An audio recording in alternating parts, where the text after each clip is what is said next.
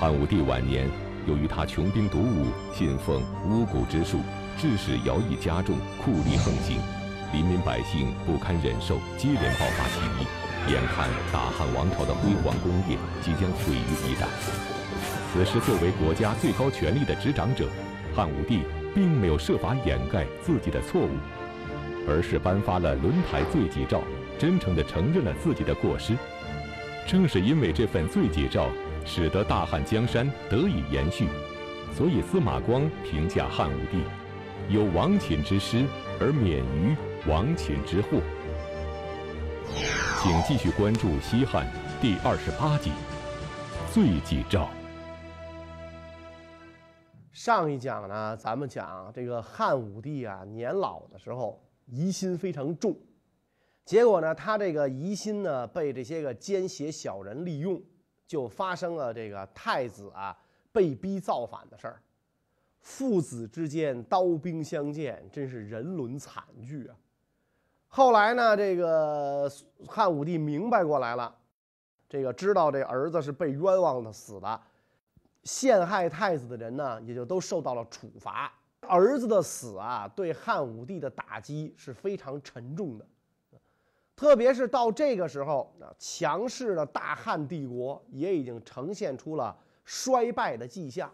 因为这个汉武帝连年用兵，又这个大兴土木、求仙问道，使老百姓的负担啊非常重，吃不上饭，流离失所。四处流窜的呢非常多，所幸的是汉武帝并不是一个糊涂人，老来的时候啊，他也有时间停下来思考思考问题。很快呢，他就发现了自己帝国的问题，并且也有了解决的办法。啊，汉武帝征和四年三月，就是公元前八十九年，他呢到乡下亲自耕田，这个就是。古代皇帝亲耕是吧？皇后亲蚕啊，表示与民同甘共苦啊，和现在领导人参观菜市场啊、逛超市啊一个道理。在这个回京途中，他去巡游泰山，然后呢扩建祭天的神坛，搞了几个祭祀的大典，并且呢接见了这个大臣啊，接见群臣。在这个君臣大会上，汉武帝就跟群臣讲了。说朕自继位以来啊，确实是干了很多乱七八糟的事儿，呃，许多呢事儿呢都是胡搞，弄得天下百姓愁苦，都吃不上饭。现在，所以朕后悔莫及。从今以后，凡是伤害百姓、浪费天下财力的事儿，一律不要干了。皇上这么一讲啊，大臣们都非常惊讶。哎呀，这个。太不符合这个皇帝好大喜功的风格了，但是这毕竟是个好事儿嘛，是吧？皇上不折腾了，大家都安生。然后这个刚刚被汉武帝提拔起来的这个田千秋就跟这个皇上讲啊，说现在很多方士都在议论神仙之事，但是皇上您也看到了，这就是一帮骗子，根本就没啥作用。所以我请求皇上将他们一律罢斥遣散。汉武帝听完之后呢？说对啊，大红炉说的对，就把这些个等候皇帝召见、神仙降临的这个方式全部就遣散了。然后汉武帝每每对群臣自叹，说我往日迂惑，受了这个方士们的欺骗，说天下怎么能会有神仙呢？全是胡说八道，节制饮食，服用药物。最多呢是可以少生病，不过值得庆幸的是，知错能改，善莫大焉。朕现在庆幸还有机会发现错误，并且呢能予以改正。但愿亡羊补牢，为时不晚。所以朕打算回京之后就颁发一部罪己诏，发罪己诏，向天下人承认自己的错误，反思自己的过失，也希望呢老百姓们啊。能宽恕我！田千秋一听这话，有点发呆。皇上要搞罪己诏，那那哪成啊？这等于是骂自己啊，自己骂自己啊，是吧？从来没有这种事儿啊，是吧？这多丢脸啊！皇家的尊严体面往哪儿放？我们做臣子的脸又往哪儿放？是吧？以前这个皇帝从来没有一个发罪己诏的啊，所以这个田千秋就出言阻止皇上啊，说这样的话有损皇家的尊严、尊严和体面。皇帝一听就不高兴了啊，说现在天下人都不鸟我了，哪还来的尊严体面？我都不体面，你们有什么可体面的？再者说，这体面多少钱一斤？尊严有多少钱一斤？啊，咱们如果不搞这个罪己诏的话，啊，不能做罪己诏的话，那老百姓就反了。田千秋还是有些不敢相信啊。皇上说的是不是真的呀？是不是这皇上老糊涂了？所以在他发愣的时候，皇上又重复了一遍，说我决定了啊，要下罪己诏。我要承认我的错误，来反省自己，啊，而且呢，要让天下百姓臣民都知道啊！你们赶紧去给我拟稿啊，拟拟诏，你们操作去吧，啊！因为诏书不可能是皇上亲自写嘛，是吧？然后到了这一年夏天的六月，啊，这个汉武帝结束巡游返回，住在甘泉宫，升大鸿胪田千秋为这个丞相，封富民侯。其实这田千秋也没有什么其他的这个才干啊，又没有什么资历和功劳，就是因为在太子的事儿上，他说了一句话，使得汉武帝醒悟过来了啊，所以这小子一下就运交华盖，那啊，坐着火箭速度升官，数月之中就登上了丞相高位，晋封侯爵。但是这个人当了丞相之后，干的确实还是不错，那不辜负这个富民侯的这个。封号，回到京之后，汉武帝就专门颁布了诏书，对自己以往的作为深表悔恨。轮台罪己诏是中国历史上第一份内容丰富、保存完整的皇帝正式自我批评的文件。此后，每当朝廷出现危机、国家遭受天灾、政权处于危难之际，帝王都会发布罪己诏。进行检讨，用以自责。那么，汉武帝发布的轮台罪己诏的内容是什么？这份诏书的发布又对百姓的生活产生了怎样的影响呢？诏书里讲说，前些时候呢，有司奏请要增加赋税，要求每个百姓再多缴三十钱，用来增加边防费用。但是这样做呢，明显加重了老弱孤独者的负担。如今呢，还有人奏请派兵到轮台去屯田垦荒。轮台在车师以西一千余里。那上次攻打车师的时候，攻破了车师城，迫使这个车师王归降，取得了胜利。虽然城里粮食很多，但是兵士无法带足粮食班师还朝。体魄强劲的进食所需，带的粮食都吃光了；体弱多病的在路上死了好几千人。朕曾经一时糊涂，听信一个君侯上书，说这个匈奴长期扣留汉朝使者，不让回朝，所以才派二十将军李广利兴兵征讨，维护大汉尊严。汉朝虽然强大，但是汉人忍耐不了沙漠里的饥渴。匈奴放出一只狼，汉军就要损失一千只羊啊！等到李广利兵败，将士们或战死，或被俘，或四散逃亡，这一切呢，都使朕悲痛难忘啊！如今桑弘羊等人奏请派军队远赴轮台，屯田垦荒，修筑堡垒哨所，这是劳民伤财的，不是忧患天下百姓的好建议。朕不能采纳，啊，当今最重要的任务就是严禁各级官吏对百姓苛刻暴虐，废止擅自增加赋税的法令，鼓励百姓致力于农业生产。各郡国二千担官员都要制定本地繁育马匹、补充边境物资的计划。年终呈送全年公务报告的时候，要报给朝廷。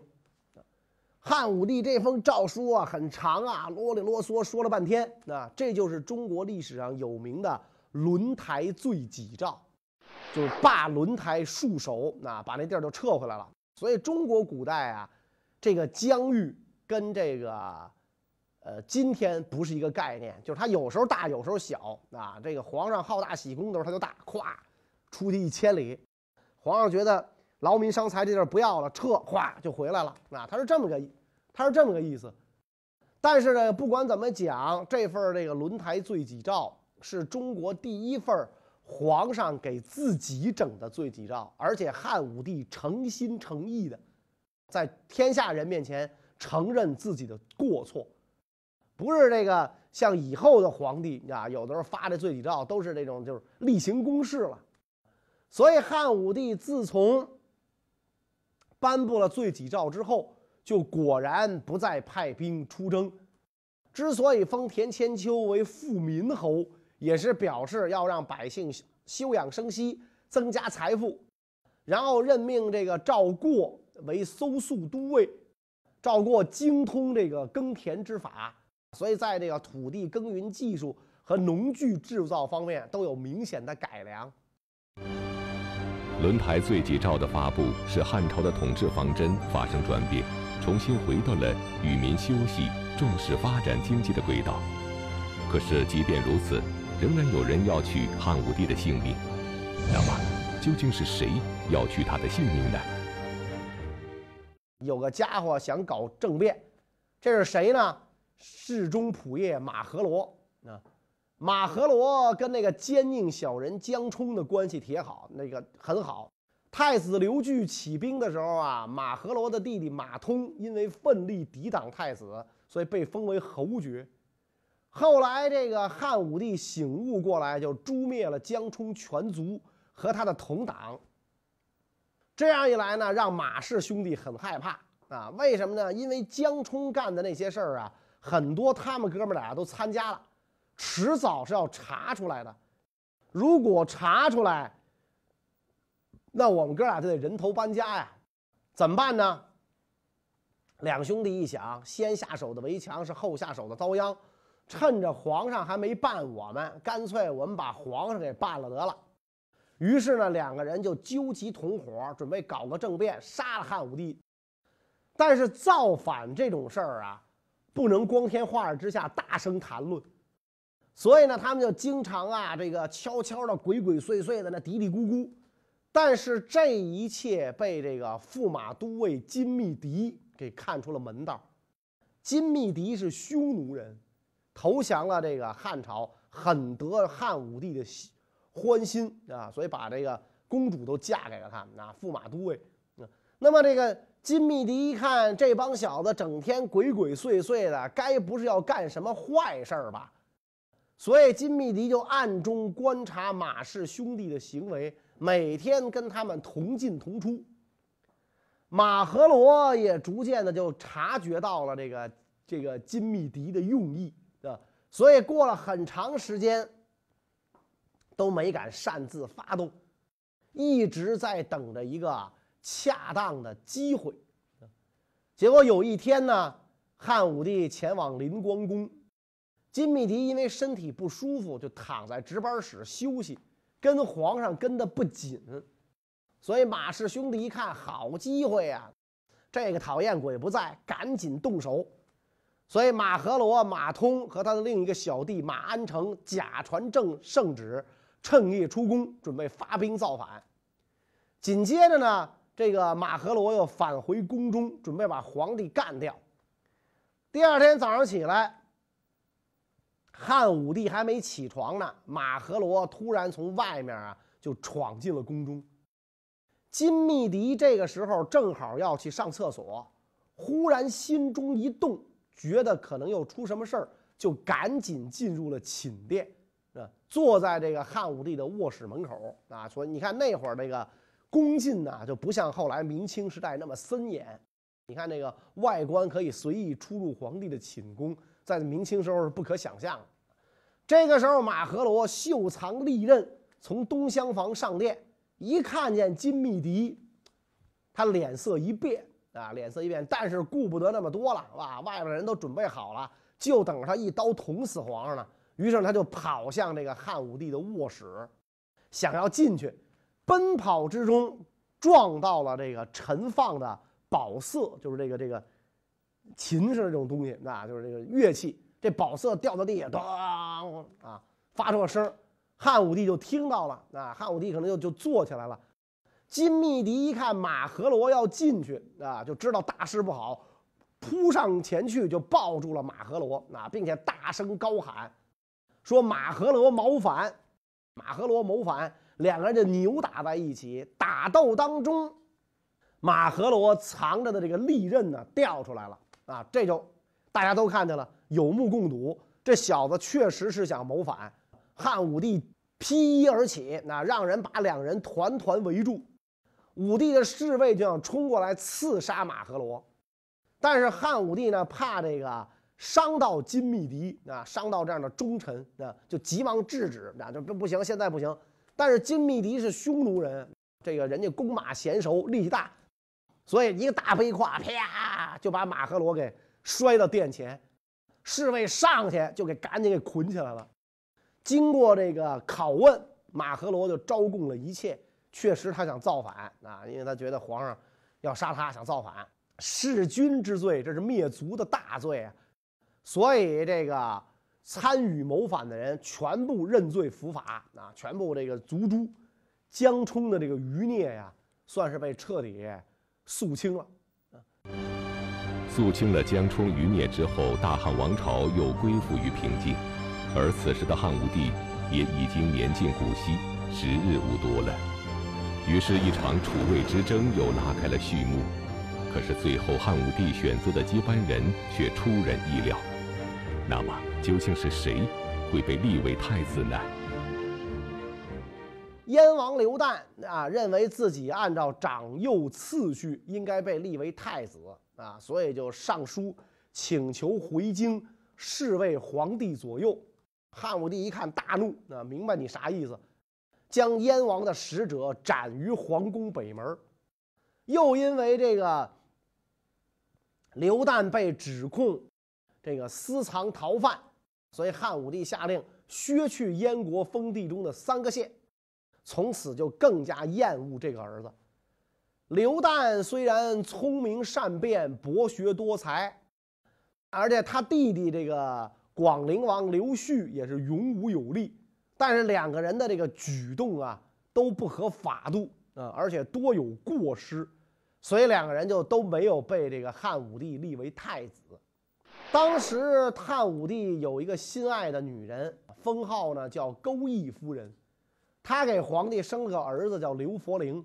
刘弗陵虽然只有六七岁，但这小子打小呢身体倍儿棒，吃嘛嘛香，啊营养特别好啊，所以几岁上呢就长得虎头虎脑，是个小壮汉，而且还特聪明，很讨汉武帝的欢心。汉武帝就想立他做太子，但是因为这个刘弗陵啊年纪太小，而他的母亲呢也太年轻，所以一直犹豫不决。汉武帝想找一个合适的大臣辅佐刘弗陵，便是群臣觉得只有奉车都尉光禄大夫霍光为人忠厚，可以担此重任。这个霍光是名将冠军侯霍去病同父异母的弟弟，霍去病是私生子，霍光呢是他爹娶的正儿八经的老婆生的孩子，所以这个。汉武帝呢，就让这个黄门官啊画了一幅周公背负周成王接受诸侯朝见的这个图画，赐给霍光。霍光就明白什么意思了啊，非常的这个感动啊，诚惶诚恐啊。那么这个几天以后，这个汉武帝因为一点很小的事儿，找茬就谴责钩弋夫人。钩弋夫人就赶紧摘去首饰，叩头请求宽恕。汉武帝说：“拉出去啊，拉出去，送到掖庭狱中啊，送送到监狱里去，是吧？”钩弋夫人都傻了，震惊了，回头就看着汉武帝求饶，是吧？他心里想不明白，自己就这么点小小过失，为什么皇上发这么大火气？结果这汉武帝对他说：“快走，快走，快走！说你不能活下去，就把他处死了。”所以外边的人都。不理解嘛啊，所以不久之后，这个汉武帝闲居无事，就问周围的这个宦官大臣说外面的人对我处死钩弋夫人这件事儿怎么说呀？然后这个这被问的这帮人呢，就就说啊，说外面人都表示很不理解啊，您要这个立他儿子为太子了，为什么要杀他母亲呢？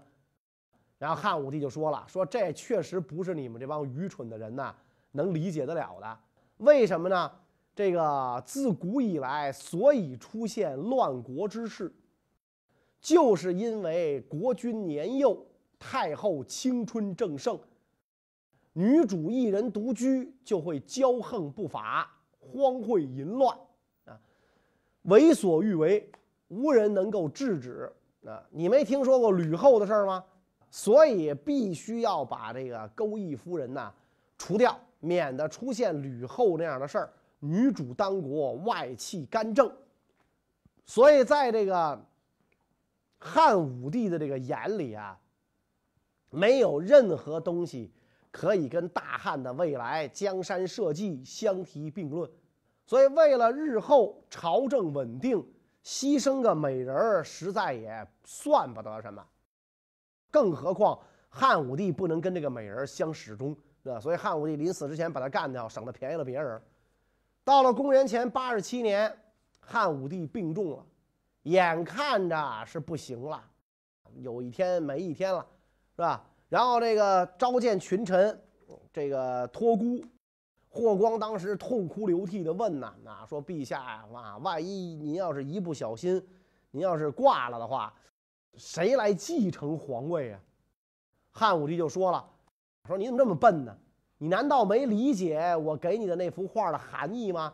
立我最小的儿子啊，让你来担任周公的角色。”霍光赶紧叩头推辞，说：“我不如金密帝，您还是让他干这事儿吧。”金密帝说：“我不能干，那，说我是外国人，啊，我不是这个中国人，我是外国人，我外外籍华人，是吧？所以我这个。”不能干这种事儿，我要辅政也会使匈奴轻视我大汉。你看你们大汉的辅政大臣都是这个匈奴人，所以几天之后，汉武帝呢颁布了诏书，立刘弗陵为皇太子。啊，当时虚龄八岁，任命霍光为大司马大将军，金密堤为车骑将军，太仆上官桀为左将军。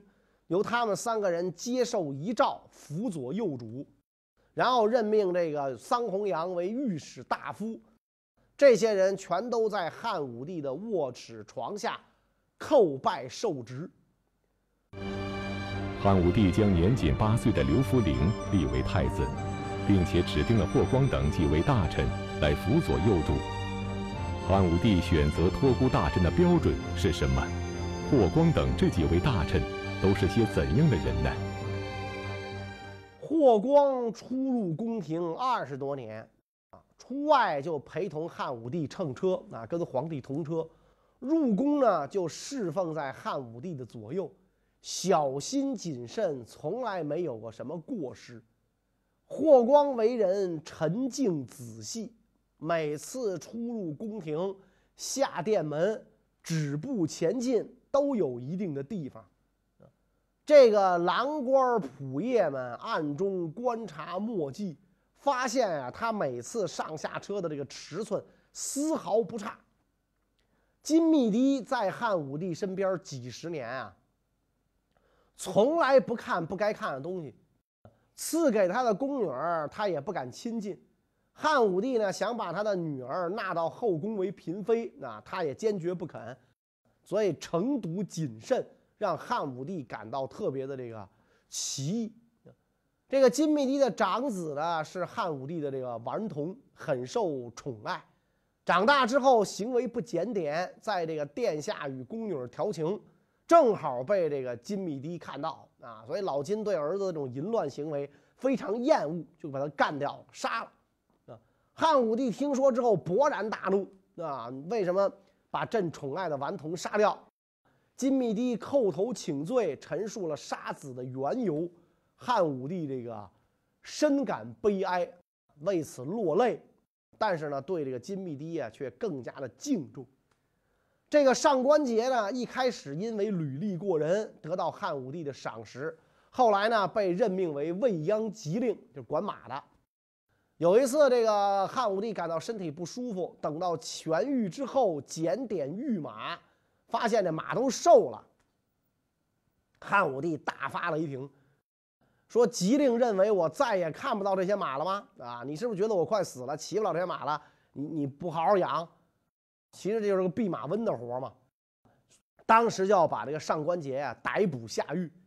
上官桀叩头跟皇上讲说：“我听说皇帝圣体欠安，日夜忧愁害怕，所以才没心思照料马匹。”话未说完，已经热泪盈眶。所以这个汉武帝认为上官桀这么忠于自己嘛，那因此就也很宠幸他。因此，霍光、金密迪、上官桀这三个人都是汉武帝平时啊最宠信、信任的人。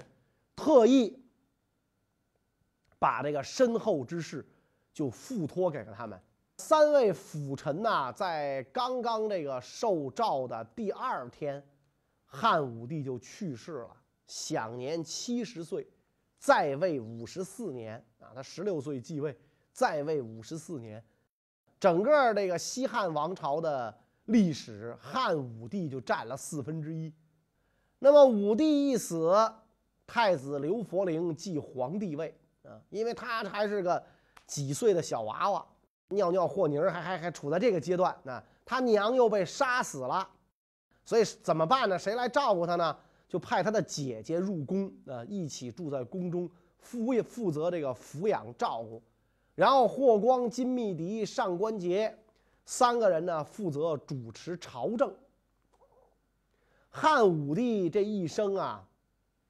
波澜壮阔，好事儿没少干，坏事儿呢干的也不少。